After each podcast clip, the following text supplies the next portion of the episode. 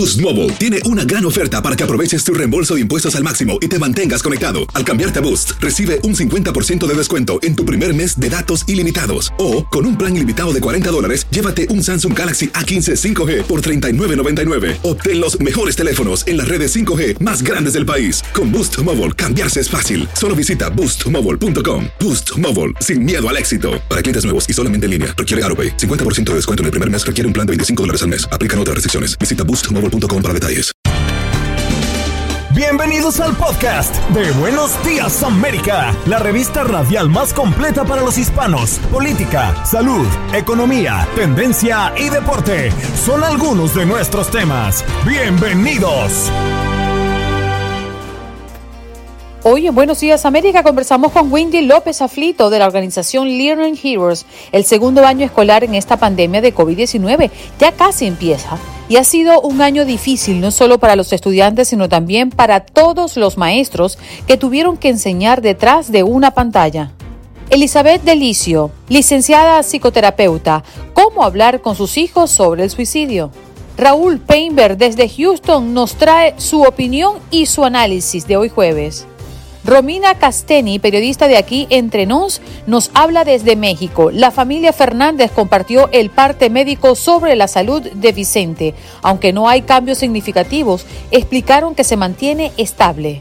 Adriana Velázquez, consultora de imagen y analista conductual, Pensamos que se habla solamente de la apariencia personal, pero lo interesante es que la imagen es una herramienta de persuasión.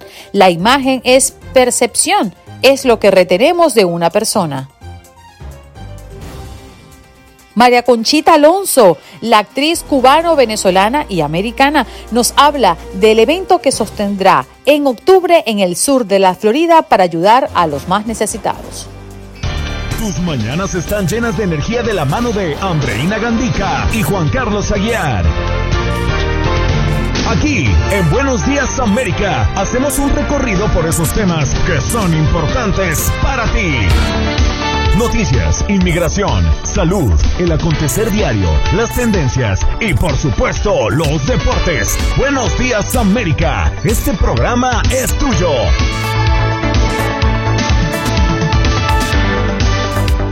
Hello, hello, hello, buenos días, América de costa a costa, arrancando nuestra tercera hora de programa. Gracias por su sintonía, por su acompañamiento, por su preferencia y por formar parte de este programa, porque usted llamando al 1-833-867-2346, dando su opinión, su punto de vista, saluda, nos dice de dónde nos escucha, pues se convierte en parte activa de este programa y eso nos llena de muchísima emoción. Así que en nombre de todo el equipo, pues muchas gracias por confiar en nosotros y por amanecer junto a este su programa. Jorge Acosta en los controles y atendiendo sus llamadas, Olga Betancur en la producción del espacio y sus servidores. Allí está Juan Carlos Aguiar y Andreina Gandica, esta servidora. ¿Cómo está Juan Carlos? Buenos días. Andreina, muy buenos días. Qué gusto saludarlo esta mañana, jueves 12 de agosto del año 2021. Ya, prácticamente se acabó el año. Se acabó. Llevo meses, meses anunciándoselo. Usted no me ha querido creer, pero ya tenemos a la vuelta de la esquina. Halloween se viene, Acción de Gracias terminamos este año 2021 y vamos repotenciados para el año Seguramente en cuatro meses te creo. No, no, no, no, ya, esto prácticamente ya está acabado, ya estamos en la recta final, mi querida Andreina, usted no lo dude, como también le puedo asegurar que estamos en el ombliguito del programa el día de hoy. Nos vamos de inmediato con nuestra próxima invitada. Ya está lista y conectada para toda la audiencia de Buenos Días América. Ella es Wendy López Aflito de la organización Learning Heroes. ¿Cómo estás, Wendy? Gracias por estar con nosotros. Hola, buenos días. Qué placer verte de nuevo. Bueno, el segundo año escolar en esta pandemia de COVID-19. Uno lo dice y parece increíble. Absolutamente. Yo tengo dos hijas, um, una de siete años, una de cuatro, y ya se está terminando el verano. Estamos empezando a hablar uh, de una manera animada, positiva, um, para apoyarlos en lo que va a ser, tal vez estamos viendo, un año otra vez difícil. Y yo creo que debemos iniciar con un consejo para los padres, ¿no? ¿Qué podemos hacer nosotros desde nuestra posición para apoyar a este regreso académico de nuestros hijos? Porque todavía en este momento hay muchos niños que no han explorado mm, el aprendizaje en salones de clase. Absolutamente. diría tres consejos. El primero lo mencioné, empezar con una mentalidad positiva. Si nosotros estamos estresados, ah, no, no proyectar eso a los hijos. El segundo, muy importante, es estar en contacto con el maestro desde el principio del año, especialmente porque hemos aprendido tanto como padres viendo qué han aprendido nuestros hijos y los maestros necesitan esa información. Tenemos unas herramientas nuevas en rutalfuturo.org que podemos hablar un poco más sobre ellos. Y el tercero es saber qué necesitan nuestros hijos, cómo terminaron el año escolar. Ah, en, rutalfuturo.org tenemos, por ejemplo, ah, un juego que se llama el chequeo académico. El hijo puede escoger el grado del año pasado contesta tres a cinco preguntas y vemos cómo ha aprendido esas habilidades claves para este año en lectura y en matemática. También te damos recursos para apoyar en casa. Entonces, estar muy al día en, cómo están empezando el año. Windy, después de año y medio de este experimento que nos obligó a todos a encerrarnos, a nuestros hijos, a ir una buena parte de este tiempo a estudiar virtualmente desde las casas, ¿usted cree que ya hemos logrado dimensionar el impacto que esta forma de estudio ha generado en nuestros pequeños o todavía falta tiempo para saber qué tanto los ha afectado negativa o positivamente? Sí. el año pasado y, este verano han salido varios estudios mirando este tema y lo que están diciendo es que todavía toca ver. esto va a ser para largo plazo. un estudio el año pasado mostró que podemos estar perdiendo varios meses de aprendizaje, especialmente en matemática, pero realmente tenemos que ver y, yo creo que como padre, concentrados en, nuestro, en nuestros hijos, en nuestra familia uh, y confrontarlo como un año nuevo. Todos estamos en estos juntos y podemos apoyar el aprendizaje donde sea que está el hijo en este momento. Mm. ¿Cuál ha sido la repercusión, eh, Windy, a propósito de tener un periodo tan largo con una muy buena parte del alumnado trabajando desde casa? ¿Qué es lo que han evidenciado ustedes del trabajo a distancia?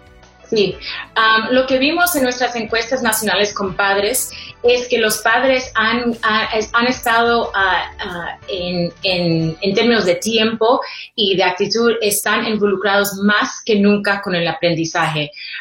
más de dos horas el año pasado gastaron ayudando el, el, aprendizaje. Ah, también vimos que los padres están animados. Ellos quieren tener una relación más cercana con los maestros y también nos dicen que quieren saber de una manera más clara cuáles son las expectativas de, los grados cada año. Entonces, en términos de, como dijiste, las cosas buenas que a veces salen de situaciones malas, creo que los padres están, ah, están listos para confrontar y, estar involucrados ah, trabajando con los maestros.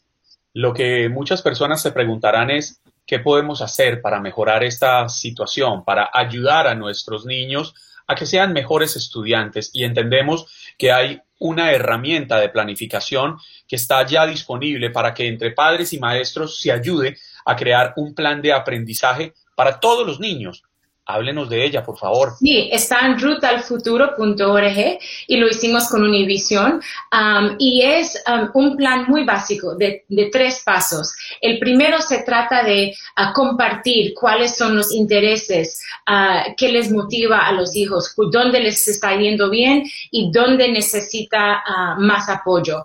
Um, el segundo eh, también se trata de hablar sobre la parte socioemocional, no solamente la parte ah, académica, pero también, ah, como dije, cuáles son las preocupaciones o qué hemos visto en, el aprendizaje a distancia.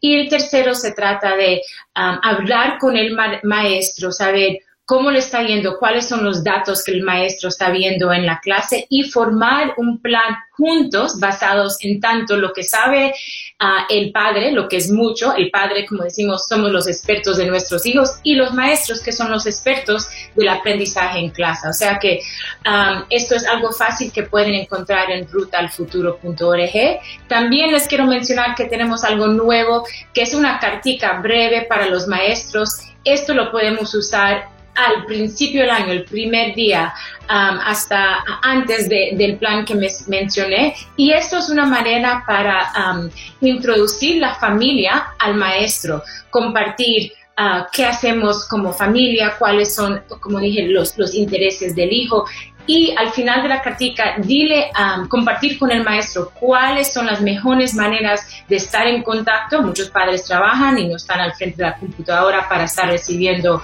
los, correos, los correos electrónicos, um, para, que el, para que el maestro sepa cómo estar en contacto con nosotros. Bien, Windy, muchísimas gracias. Repetimos, rutaalfuturo.org, ¿cierto? Sí. Bien, muchas gracias por estar con nosotros y queremos desde acá y desde esta iniciativa maravillosa pues desearles suerte y éxito a todos los padres y a todos los niños que ya poco a poco se van a ir incorporando a la actividad escolar. Windy, qué gran reto tenemos los padres, pero también qué gran reto tienen las instituciones y los maestros y nuestros muchachos en enfrentar nuevamente un regreso con mucha expectativa porque la pandemia aún no ha finalizado. Absolutamente, pero juntos lo podemos hacer. Mil gracias a ti. Windy López Aflito, ella es de la organización Learning Heroes y hoy nos acompaña hablando de este segundo año escolar en pandemia. Ya casi empieza y para muchos ya se están incorporando. Ha sido un año difícil, no solo para los estudiantes, sino también para todos los maestros que tuvieron que enseñar detrás de una pantalla y que ahora tenemos que trabajar mucho más duro, mucho más fuerte para ponernos a nivel que corresponda. Vámonos de inmediato con nuestra próxima invitada y qué placer tenerla en la mañana de hoy. Siempre es enriquecedor escuchar a la psicóloga infantil Elizabeth Delicio. Buenos días, doctora, ¿cómo está? Hola, quería recordarte que soy licenciada psicoterapeuta, psicoterapeuta además. Bueno, vamos a hablar de cómo hablarle a nuestros hijos eh, sobre el suicidio, porque en otras oportunidades acá hemos dado noticias de casos que, que, ocurren pues a lo largo y ancho del país, pero no sabemos cómo mm, hablarle a nuestros hijos y entendemos que no es una buena manera mostrar los hechos, sino más bien hablarles. ¿Cómo hacerlo? Eh, bueno, hay que ver en qué, en qué situación están los niños, ¿no es cierto?, nuestros hijos. Si no tenemos, eh, no tienen indicios o síntomas de eh, una, un, comportamiento suicida que va a hacer que el niño empiece a regalar sus cosas, se deshaga de lo que más quiere, se encierre, empiece a llorar, se aísle. entonces, si estamos en un pre-momento que no ha pasado eso, es confrontar al niño directamente y decirle que él puede contar con nosotros, que no, no hay nada secreto que no podamos escuchar, que no nos vamos a horrorizar de nada como padres, que estamos ahí para atenderlo. Si el niño ya está presentando eh, consecuencias, eh, lo que yo hago en terapia, lo que he recomendado es confrontar directamente al niño es decirle, te vas a sacar la vida, querés matarte, ¿cómo te vas a matar? Eh, yo me acuerdo un caso de una nena que, ocho años, que me dijo, sí, estoy planeando matarme, y la mamá la tenía yo afuera. Y me dijo, yo le pregunté, ¿cómo te vas a matar? Sí, ah, en la clase del tercer grado ella iba. En la clase tal y tal, a esta tal, a tal hora, la maestra no está mirando, yo me voy a tirar del tercer piso. Y me acuerdo que la recomendé a Chilena Family y la, internaron. O sea, que, y la mamá horrorizada porque ella ni se había dado cuenta que su hija tenía un plan de suicidio. O sea, lo más importante es directamente con esta palabra, te vas a matar, te querés sacar la vida, porque quizás la persona no va a decir directamente, sí, me quiero matar, pero va a decir, quiero que todo se acabe, quiero que se, todo se termine, quiero silencio, no quiero seguir, no quiero despertar. Estas son las frases que nos tienen que despertar la alarma. Y si usted como papá no puede, es llamar a un profesional. Elizabeth, ¿y cómo explicarle a los pequeños que esa no es la salida?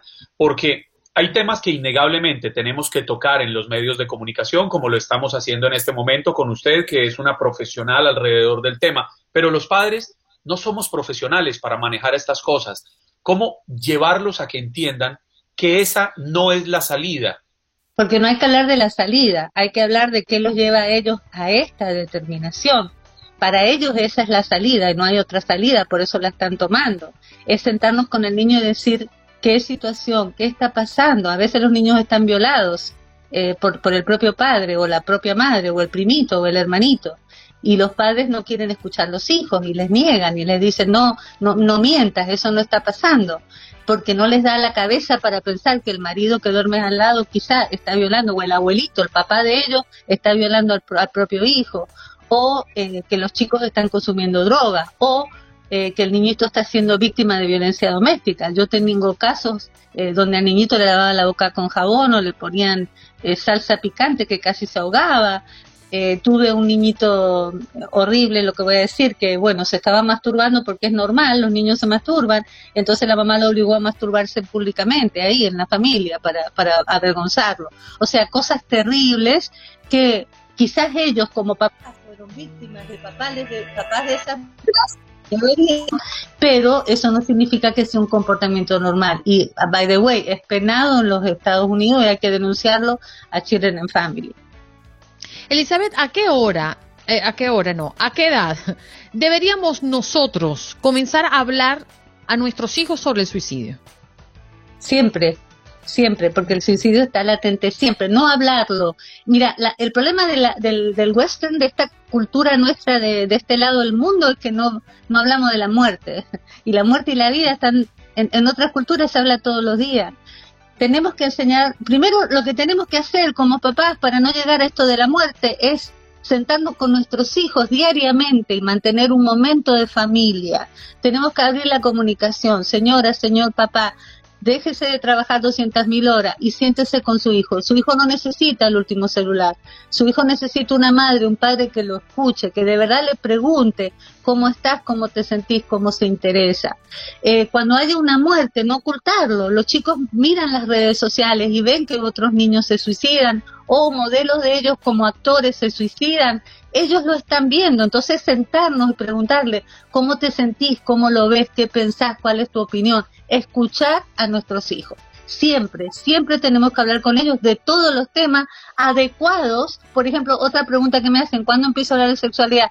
Siempre, esto es lo mismo, pero a, a la edad del niño. Por ejemplo, a los dos años le vamos a decir a los tres, estas son tus partes íntimas, nadie te las toca. A los dos años con respecto al suicidio le vamos a decir, sí, el suicidio existe y la muerte también, pero la vida es tan linda y vamos a hablarlo.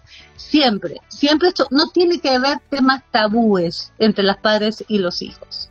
Pero me imagino además que no solo es no, no existir temas tabúes, sino darle el nombre que es, no adornar las palabras. No adornar, no. Ellos están en la capacidad de entender. Y, y, los medios sociales le hablan así, se murió, se mató, se suicidó, usan la palabra exacta, que esa, esa es la que, la que van a escuchar. Porque en esta cultura, como les digo chicos, tenemos un drama con este tema de, de la vida, la muerte, la vejez, no hablamos, como que no queremos hablar, y la muerte es normal, tenemos que hablar de la vida, como hablar de la muerte, todos los días nace un montón de gente y se muere un montón de gente, mañana nos toca a nosotros, a nuestros hijos, tenemos que hablar de todos los temas. Mm. Elizabeth, yo también tengo una gran inquietud porque las historias y las estadísticas dicen que una buena parte de los jóvenes, hablando de los adolescentes sobre todo, que mm, buscan esto como una salida es producto también a que sufren de bullying, a que se sienten no aceptados dentro de su entorno ¿Cómo hablarles de, a ellos sobre el bullying, sobre la agresión física y psicológica que pueden tener en sus colegios? Por ejemplo, ¿cómo es esa manera, a grosso modo, porque sé que es un tema sumamente profundo? Eh, bueno, entendiendo, mira en español qué rica palabra tenemos, adolescencia, de adoler, de dolor. Es una etapa muy difícil. Eh, los adolescentes y los ancianos son una de las primeras em, poblaciones que se suicidan más rápido tenemos que tener mucho cuidado con nuestros hijos adolescentes porque están pasando ese proceso de adoler. Y a veces los bullying son los padres mismos. que le dicen a una hija, te estás engordando, pareces una vaca, eh, mirate esto, mirale el otro, sos un caballo, sos un bruto, mira Periquito, que es mejor que tú, peor que tú. El mismo padre está haciendo bullying y no se da cuenta. Entender que la adolescencia es una etapa donde el niño va a empujar hacia afuera porque empieza a ser adulto, pero a su vez sigue siendo niño y está pasando las deformaciones que como ellos lo ven, que es, la, parte de que se va su cuerpo a sexualizar, porque todas las hormonas de la sexualidad comienzan a funcionar para ser padres. Entonces los niños, algunos los viven con alegría, pero la mayoría no. Ellos no entienden por qué se les estiran, les empiezan a salir vellos, cosas que ellos no saben qué está pasando. Entonces, entender, informarse que la adolescencia, como lo decimos en español, adoler es una de las etapas más difíciles de los seres humanos. Elizabeth, muchísimas gracias por conectar con nosotros. El tiempo se nos ha ido sumamente rápido, pero es sumamente importante que revisemos. Y yo creo que el consejo más claro y digerible que hoy nos has dado es hay que hablar de todo con nombre y apellido. Gracias por estar acá. Gracias. Boost Mobile tiene una gran oferta para que aproveches tu reembolso de impuestos al máximo y te mantengas conectado. Al cambiarte a Boost, recibe un 50% de descuento en tu primer mes de datos ilimitados. O, con un plan ilimitado de 40 dólares, llévate un Samsung Galaxy A15 5G por $39.99. Obtén los mejores teléfonos en las redes 5G más grandes del país. Con Boost Mobile, cambiarse es fácil. Solo visita boostmobile.com. Boost Mobile, sin miedo al éxito. Para clientes nuevos y solamente en línea, requiere AroPay. 50% de descuento en el primer mes requiere un plan de 25 dólares al mes. Aplican otras restricciones. Visita boostmobile.com para detalles. Nos vamos de inmediato con Raúl Painberg. Como todas las semanas nos acompaña con un comentario, un tema particular, analizándolo de manera muy personal y aquí lo tenemos el día de hoy. Muy buenos días, Andreina y Juan Carlos. Feliz mañana de jueves. Yo quisiera dedicar mi comentario a millones de padres de familia que se enfrentan a la incertidumbre de enviar a sus hijos a la escuela en medio de esta llamada cuarta ola de contagios por COVID-19. Y es que a partir de ayer, millones de niños y jóvenes empezaron el regreso presencial a las aulas después de 18 meses de un encierro educativo online. Sin embargo, en este regreso quedan de manifiesto, para variar, dos posturas encontradas desde que inició la pandemia. La de los políticos y la de los especialistas médicos. Y dentro de la de los políticos hay otra que mantiene divididos a políticos locales y a políticos estatales. Y es que estaremos de acuerdo que lo más ilógico hoy en día es el retomar actividades educativas presenciales sin protección y en medio de la peor ola de contagios de esta enfermedad desde el inicio. Y especialmente lo digo no por los necios, sino por los riesgos que corren aquellos que no pueden ser protegidos por la vacuna. Estamos hablando de la población menor de 12 años de edad. Pienso que ningún padre de familia en sus cabales quisiera exponer a sus hijos a este riesgo de COVID que, como ya sabemos, podría en algunos casos generar padecimientos secundarios como la miocarditis, otros graves padecimientos inflamatorios o incluso problemas neurológicos de corto, mediano y largo plazo. Ahora bien, al no existir opciones virtuales suficientes, excepto para cierto tipo de niños con padecimientos graves, la generalidad de las familias no tendrá más remedio que la de mandar a sus hijos al salón de clases. Muchos lo aceptaron, pensando que todos en las instituciones educativas estarían obligados a protegerse con medidas sanitarias como el uso de mascarillas, distanciamiento social, cierto nivel de control en el número de alumnos por salón o limitaciones en el número de alumnos que usan el transporte escolar, etcétera, etcétera. Pero, oh sorpresa, en estados como Texas y muchos otros, más allá de la preocupación vital por la salud de nuestros hijos, surge esta lucha y la división política entre republicanos y demócratas. Por un lado, un gobernador en campaña como Greg Abbott que se niega a reconocer la magnitud de esta ola de contagios que tiene saturados a los hospitales del Centro Médico de Houston, uno de los más grandes del mundo. Pero obviamente, tratando de subirse al caballo de Donald Trump, Abbott emite órdenes ejecutivas que emiten a los gobiernos locales muchos de ellos demócratas, aplicar la obligatoriedad de medidas como el uso de cubrebocas, menospreciando las condiciones de cada ciudad, de cada condado, de cada región. Ayer el condado Harris, que incluye a ciudades como Houston, registró un 19% de positividad en las pruebas de detección de COVID. Es la más alta desde el inicio de la pandemia. Esto naturalmente, en lugar de concentrar esfuerzos de todos los niveles de gobierno para salvar vidas, ha provocado ya una lucha legal a través de demandas formales simplemente por el capricho de un político que no quiere reconocer la realidad que se está viviendo en cada región. Visto así, son los padres de familia y los alumnos los que tendrán que pagar los platos rotos, los que tendrán que asumir como siempre el riesgo, los que tendrán como siempre que decidir cómo cuidarse. Lo digo ahora y espero equivocarme, porque lo que veremos en unos días o semanas será de mayores proporciones, al tiempo, Andreina y Juan Carlos. Nunca mejor aplicada la afirmación de Anacarsis que dice, los inteligentes deliberan, los necios, los necios deciden. Andreina y Juan Carlos, les mando muchos abrazos, saludos para todos y que pasen un excelente jueves. Regreso con ustedes.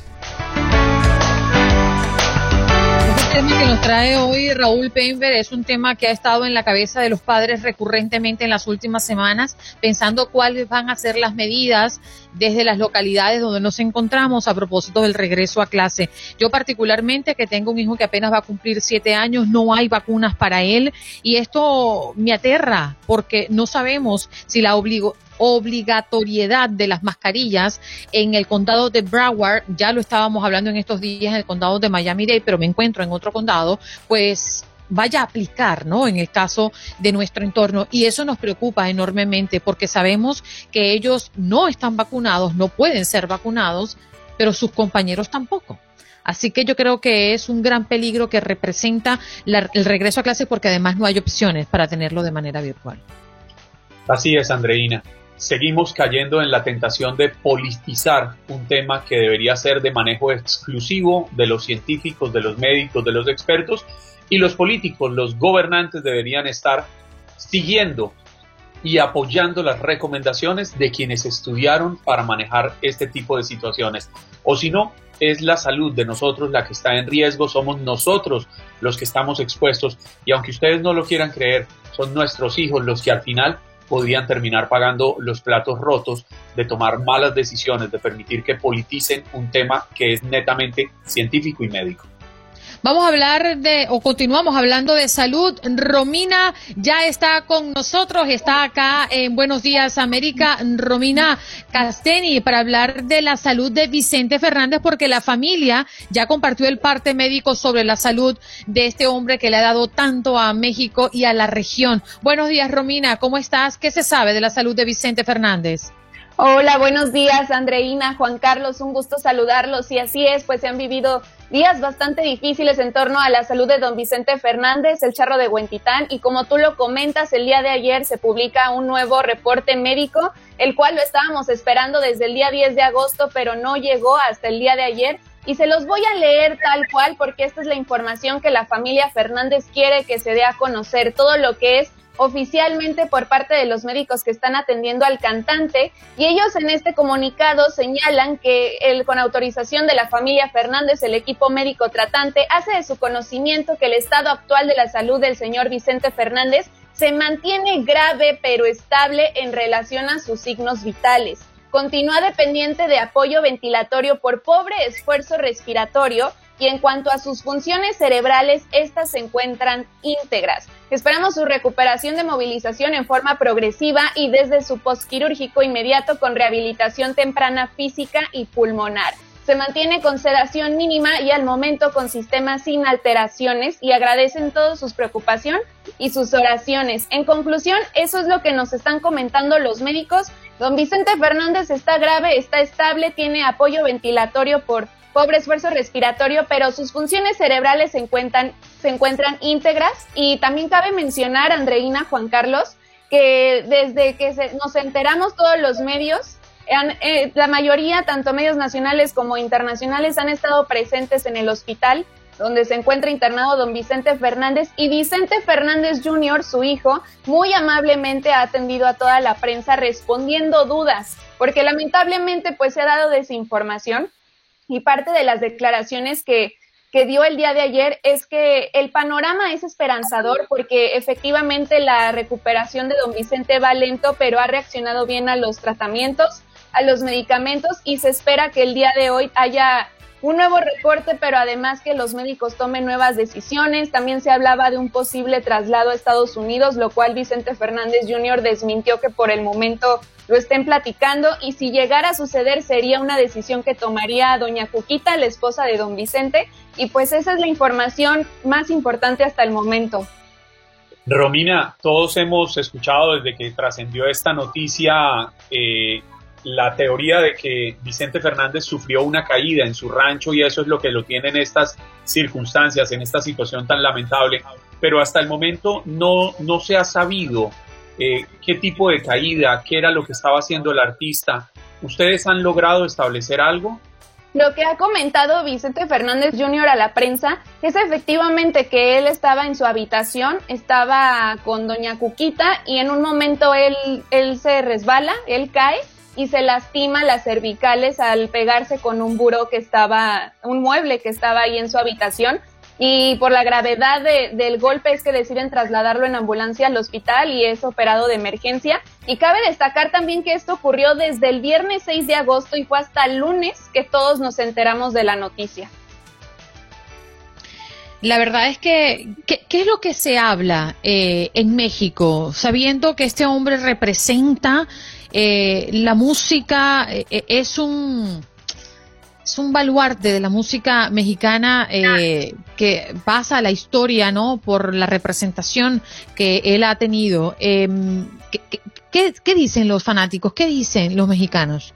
Pues acá todos en México, la verdad es que estamos en una cadena de oración, de mandarle buenas vibras tanto a don Vicente como a la familia, porque como lo mencionan es un ícono de la música ranchera es muy querido acá en México, pero también en gran parte del mundo por su, la manera de trascender con su arte, ¿no? Que es la música. Y sin duda los fans han estado muy al pendiente, de hecho se han dado cita en el rancho Los Tres Potrillos, donde han ido y van y dejan algún mensajito, una cartita, también dan declaraciones a la prensa, pues esperando su pronta recuperación. En redes, en redes sociales también lo hay, también su familia, sus nietos han estado mandando estos mensajes de apoyo y de cariño hacia él y pues todos esperando su pronta recuperación y rescatando que él siempre ha sido fuerte, no es la primera batalla que él tiene, pero siempre ha salido adelante y él demuestra su fortaleza y sus ganas de vivir y de seguir cantando. No, y entre otras porque a pesar de los 81 años que tiene, que obviamente es una, una edad avanzada, Vicente Fernández ha demostrado, como usted dice, Romina, una fortaleza no solo física, sino su fortaleza mental y espiritual es envidiable. Así es, totalmente. Entonces esperemos que, que, se recupere muy pronto y aquí les voy a seguir informando y esperemos a ver qué nos dicen el día de hoy. Vale, Romina, un abrazo y saludo a todo tu equipo. ¿eh? Gracias por estar con nosotros hoy. Gracias a ustedes, que tengan buen día, buen jueves y saludos a toda su audiencia. Igual, Romina Casteni, periodista de aquí, entrenos, hablándonos de la salud de Vicente Fernández, gracias a que la familia compartió el parte médico sobre la salud de el charro que más se quiere en este país. Bueno, vámonos con un tema sumamente interesante. Me encanta este tema que tenemos a continuación porque pensamos que se habla solamente de la apariencia personal, pero lo interesante es que la imagen es una herramienta de persuasión. La imagen es percepción, es lo que retenemos de una persona. Adriana Velázquez, consultora de imagen y analista conductual, está con nosotros. ¿Cómo estás, Adriana? Bienvenida. Buenos días, América. Qué gusto saludarlos, Andreina, Juan Carlos, buenos días. Buenos días, América, también. ¿Cómo están? Hola Adriana. Muy bien, nosotros ansiosos de que puedas explicarnos un poco de qué se trata, ¿no? Esta, e, este tema, la, la, la imagen, que es una herramienta de persuasión. ¿Nosotros podríamos persuadir con lo que nos ponemos? Por supuesto, por supuesto, podemos persuadir y no nada más por la prenda en sí, sino por la estructura, por la psicología del color, y esto es bien importante, Andreina. Todo el tiempo estamos mandando mensajes inconscientes a la persona que tenemos enfrente. Entonces, ¿qué, es lo primero que tenemos que tomar en cuenta? El contexto qué le vamos a decir a la persona y quién es esa persona para saber si queremos proyectar ya sea autoridad o queremos proyectar pues quizá accesibilidad, amabilidad. Eso es lo que nos va a ayudar a persuadir. No sé, por ejemplo, vamos a una entrevista de trabajo, no queremos vernos débiles, queremos vernos con poder, queremos vernos con el conocimiento pues de aquello que vamos a desempeñar. Totalmente pero me imagino que esto va hilado a la actitud. No puede ir usted con el mejor traje, bien vestido, los colores perfectamente combinados, si tiene la actitud equivocada. Por supuesto. Y sabes qué, Juan Carlos, que justamente las prendas, la estructura y la psicología del color, que es lo que les mencionaba, es lo que nos va a dar a nosotros también esa seguridad. ¿Qué sucede, por ejemplo, ahora que muchos estamos en home office, cuando tú te despiertas y empiezas a trabajar, por ejemplo, con tu pijama, estás muy cómodo, pero no estás con ese, con ese mood de estar realmente trabajando. Entonces, ¿qué sucede cuando ya usas este blazer negro, te pones en la actitud, incluso si estás en casa, el mismo calzado te va a ir cambiando a ti mismo esa percepción y por tanto a quien te ve, le estás dando esa idea de que estás listo para trabajar y lo mismo sucede, por ejemplo, con estos mensajes de estructura. La estructura es lo que nos va a dar esa confianza que tú mencionas. Por ejemplo, estos cortes rectos en las prendas como un blazer, un pantalón de corte recto, en el caso del calzado, pues que tenga ángulos, por ejemplo, zapatos en punta, y todo eso nos va lanzando estos mensajes a nosotros mismos de que tenemos toda la autoridad para hacerlo. Podríamos hacer eh, quizás un, ejemplo, eh, podríamos, según la ropa que carga hoy Juan Carlos Aguiar, deducir algún mensaje. Claro, sí, no, eh, en cuanto a... En yo, cuanto a yo, yo, sí quiero ver esto, o escuchar más bien. Me parece perfecto. Bueno, vamos a empezar de arriba hacia abajo. En cuanto al peinado, pues vemos la raya muy definida. La línea en el peinado nos da esa estructura, entonces él viene preparado. Vámonos un poquito más abajo, los lentes siempre nos dan esa proyección de intelectualidad, pero en la, en la playera, pues no vemos tantos ángulos. Por ejemplo, si trayera un saco, entonces eso nos da la idea inconsciente de accesibilidad. El color, alcanzo a percibir, digo, por la cámara es un tono marrón y el marrón también nos da esa calidez. Eh, en cuanto a los accesorios, pues veo también metales. Los metales nos dan a entender solvencia. Eh, creo que traes por aquí una, una cadenita. Sí, uso una cadena.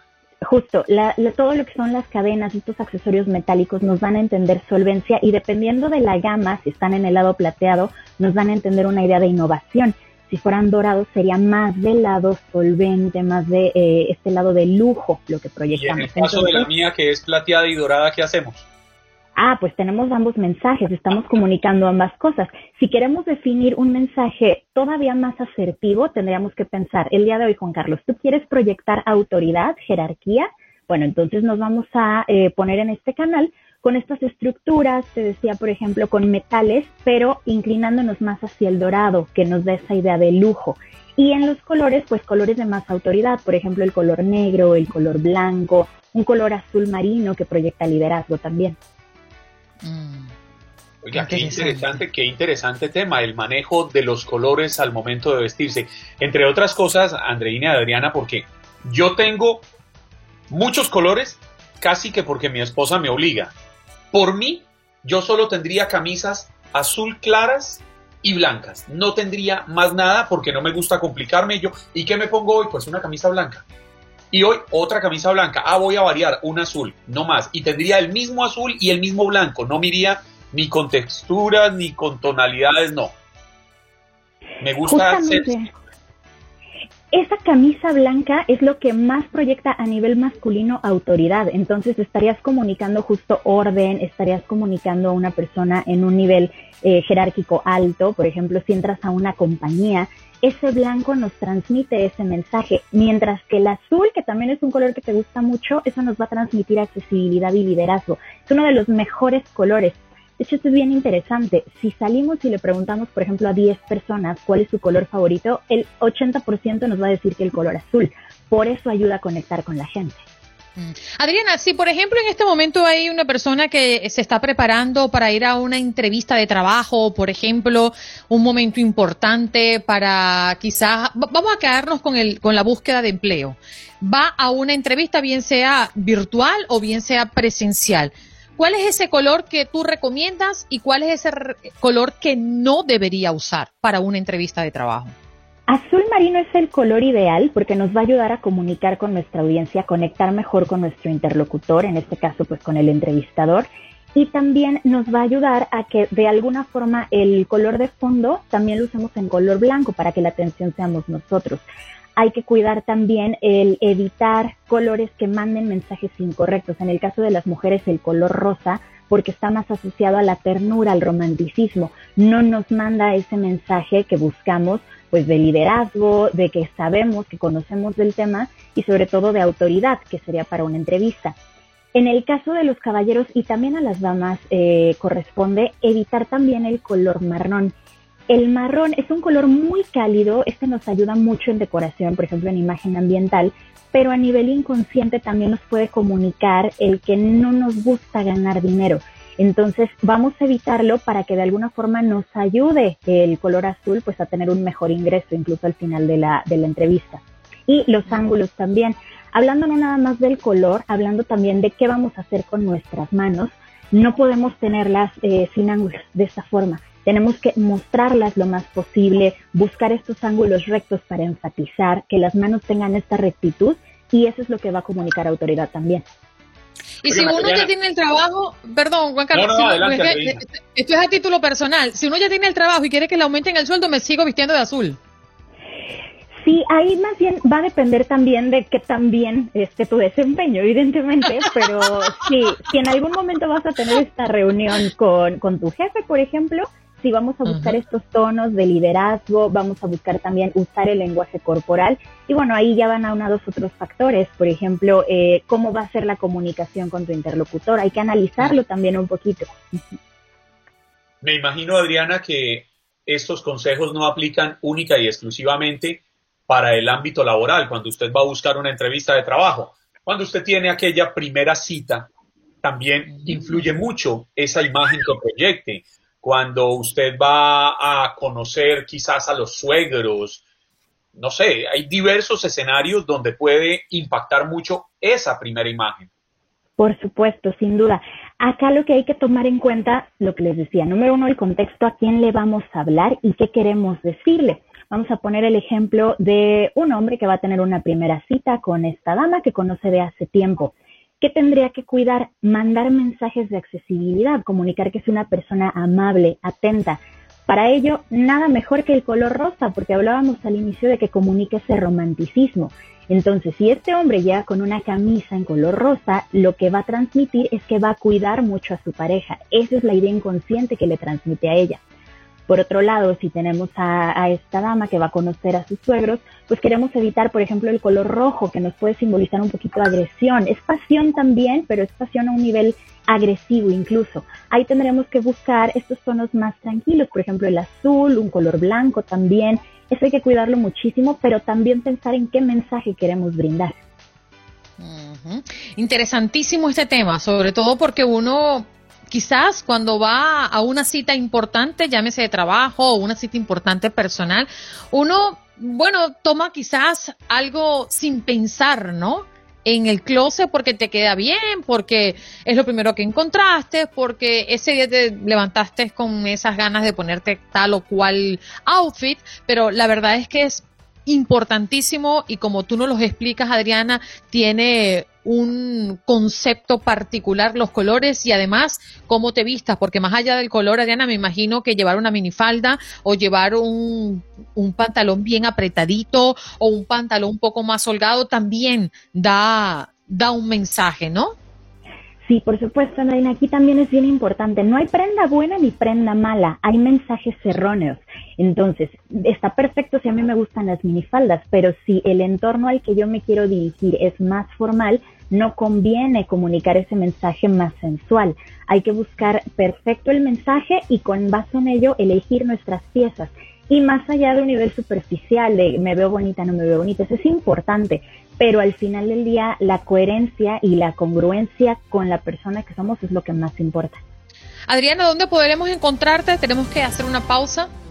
Por supuesto, mis redes sociales, Adriana Velázquez MX, en Instagram, Facebook y TikTok, o en mi sitio web www.adrianavelázquez.com y estoy a sus órdenes. Vámonos de inmediato con una invitada muy especial que hoy está con nosotros en Buenos Días América de costa a costa. Ella es María Conchita Alonso. ¿Cómo estás, mi reina? Muy buenos días. Buenos días, buenos días. ¿Cómo están ustedes? Felices de verla y de tenerla. Usted no se imagina la emoción que me da verla así sea a través de una pantalla chica después de tantos años de admirarla, de seguirla, de ser su fan enamorado. Gracias, qué lindo. Oye, María Conchita, hoy vienes por un, eh, una noticia muy, pero muy especial.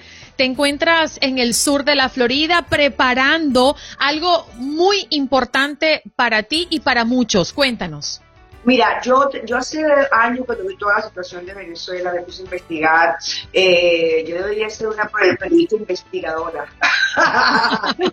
Porque me la paso investigando todo, ya yo no creo nada. Este, y cuando vi la situación venezolana, muchos años me puse a ayudar.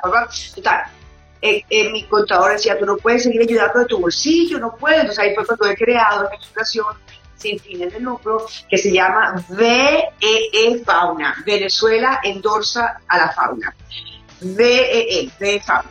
Entonces, eh, lo que hace mi fundación es ayudar a otras fundaciones dentro del país, ya sean sin fines de lucro o no, pero yo como, como, como sin fin de lucro americana no podemos ayudar a alguien que no lo sea, porque te pueden meter presa, te se cierra tu fundación, te multan, etcétera. Entonces, por medio de otras fundaciones que son sin fines de lucro dentro del país, dentro de Venezuela, se ayuda también como la, la, la, la el paraguas para ayudar a activistas independientes que la verdad que se matan dan su vida literalmente ayudando. Entonces empecé a hacer eso y empecé a hacer eh, ah, un evento que se llama Casino Night porque alquilamos mesas, eh, la gente juega al blackjack, a la muleta, eh, a los dados, maquinitas, etc. Entonces eso es lo que estamos haciendo aquí, octubre 28. Ahora, como mi, como mi fundación, ayuda es únicamente, yo te diría, el 95% pues también hemos ayudado a niños y a personas, pues a, adultos. me uno a otra fundación. Rafael, ¿estás despierto? A si me acompaña un segundo aquí. La otra fundación se llama Hijos de la Guajira. Ellos están en Maicao, en la frontera colombo-venezolana. A ver, que te vean. Entonces, eh, cuéntame, él es Rafael Osorio, Hola, Rafael. O, sea, esto ya hasta aquí. Este, opino. Entonces, cuéntale de, Hijo de la Guajira, que somos las dos B Fauna e Hijo de la Guajira, que estamos pues ayudando. Cuéntale de, hijos. Cómo no, mira, mucho gusto, mi nombre es Rafael eh, los Hijos de la Guajira está ubicado en Maicao, que es la frontera Colombo, Colombo venezolana. Y estamos ofreciendo desayuno y almuerzo de lunes a viernes mensualmente son de a 6.000 desayunos aproximadamente y 6.000 almuerzos. ¿Y quiénes, quiénes están beneficiando de esos desayunos y almuerzos, Rafael y María Conchita? Bueno, eh, mayormente son los niños, tanto colombianos, venezolanos y de la etnia guayú que están en la Sí, y ustedes también hacen algo por la educación. Sí, también estamos ayudándoles a, para guiarlos y estar pendientes de que los niños realmente estén eh, estudiando. Eh, queremos hacer un programa con los padres donde podamos garantizarles lo que es la alimentación para que ah, no sea excusa de que los niños no vayan a clase y que los padres se comprometan a, que los niños pues vayan a clase y esté todo al día con y también, su educación.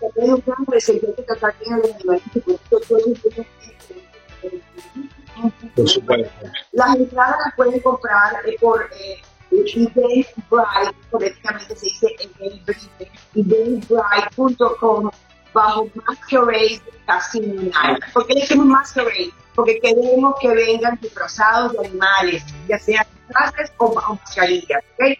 ¿Quiénes vamos a estar acá? Va a tener un show increíble. Vamos a estar presentando, además de esta que está aquí, eh, por ejemplo, está Elena Burke, está Enrique Iván, está Carlos Mata, Liliana Rodríguez, Santos va a, animar el, espectáculo de la noche y tenemos a un DJ tocando canciones de los 70, 80, 90 que se llama Ferco el Mayor. Tenemos una comida divina que no hace comida, comida, es degustación. Comida eh, eh, cubana nos está dando eh, Versalles y La Carreta. Comida mexicana nos está dando Argentina Catrina. Eh, comida venezolana tenemos a dos. Tenemos a Enrique Salas, que tiene un restaurante maravilloso que se llama Punto Criollo. Él va a darnos el catering de el VIP, cero, exquisito. Y luego anoche no teníamos un restaurante venezolano, no teníamos. Anoche ya apareció uno que se llama... Pero no de carne, porque no tenemos carne. Eh, eh Pero Maragochita, fíjate una cosa. Ajá. En medio de tantas estrellas venezolanas y era lo que faltaba, la gastronomía venezolana. Niñitos, cállense. a mí me encanta María Conchita porque ella es así, auténtica, y no, eh, no tiene filtro y eso me gusta. Ahora, para ratificar, eh, María Conchita, las personas que quieren participar en este evento para ayudar a este propósito tan bonito, corrígeme nuevamente la página donde pueden ir. Ok, eh, eh, pueden, eh, para buscar, o sea, pueden entrar en, Instagram, que es María Conchita-A, me puede, y, ahí pueden escribirnos en los mensajes directos cualquier pregunta que tengan. los que no estén aquí en, en Miami pueden también donar por medio de PayPal, y en mi caso, en el de Fauna, que es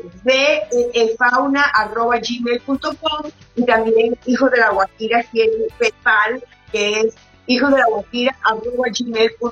También pueden ver más información por medio de mi página de, Fauna. Tenemos dos, eh, en, la, que pueden ver eh, lo que hacemos, eh, las donaciones que damos. Está por B Fauna y la abreviación de Venezuela, que es B Z-L-A. Y, ¿no? y también tengo que eh, de fauna y el número 11. Eh, ahí es únicamente para postear las la ayudas que necesiten las fundaciones dentro, los activistas dentro de Venezuela, pero Instagram por algún motivo no me ha dejado hacer mi post desde hace un tiempo para acá. No sé qué está pasando. Mira, es muy importante que cuando vayan a hacer esta función en el museo, eh, colocar que es referente de casino casi Claro, porque él recibe es el evento del próximo mes Él recibe donaciones por su lado, de Pablo recibe donaciones por nuestro lado, sí. seguiremos haciéndolo, pero ahora estamos unidos para el Casino Night. Entonces siempre, bueno, por favor, Casino Night. Te quiero despedir con un saludo muy especial que hace uno de nuestros oyentes. Gaspar Bucio dice, saludos María Conchita, uno de mis primeros amores platónicos en la pantalla. Yo me enamoré de ella en la película El Corredor con Arnold Schwarzenegger. Saludos, Bella Latina. Saludos, voy a, tener problemas con Gaspar porque yo me enamoré primero viéndola cantar La Loca. Ah, no, no, no, no. no. Ella tiene corazón para todo, ¿verdad, mi amor? Sí, sí, mi corazón es muy grande. gracias, gracias Rafael también por acompañarnos. Octubre 28, ahí nos vemos en Masquerade Casino Night, aquí en un lugar maravilloso que se llama Palago Ballroom. ¡Feliz día! Gracias. ¡Feliz día! Sí, señor. Ahí escuchaban a María Conchita Alonso, que nos viene a proponer una ventanita abierta para ayudar a los más necesitados y tiene que ver con nuestra gente. Gracias por acompañarnos en nuestro podcast. Buenos días América. Y recuerda que también puedes seguirnos en nuestras redes sociales. Buenos días AM en Facebook y en Instagram. Arroba Buenos días América. AM. Nos escuchamos en la próxima. Boost Mobile tiene una gran oferta para que aproveches tu reembolso de impuestos al máximo y te mantengas conectado. Al cambiarte a Boost, recibe un 50% de descuento en tu primer mes de datos ilimitados. O, con un plan ilimitado de 40 dólares, llévate un Samsung Galaxy A15 5G por $39.99. Obtén los mejores teléfonos en las redes 5G más grandes del país. Con Boost Mobile, cambiarse es fácil. Solo visita boostmobile.com. Boost Mobile, sin miedo al éxito. Para clientes nuevos y solamente en línea, requiere AroPay. 50% de descuento en el primer mes requiere un plan de 25 dólares al mes. Aplican otras restricciones. Visita Boost Mobile para detalles.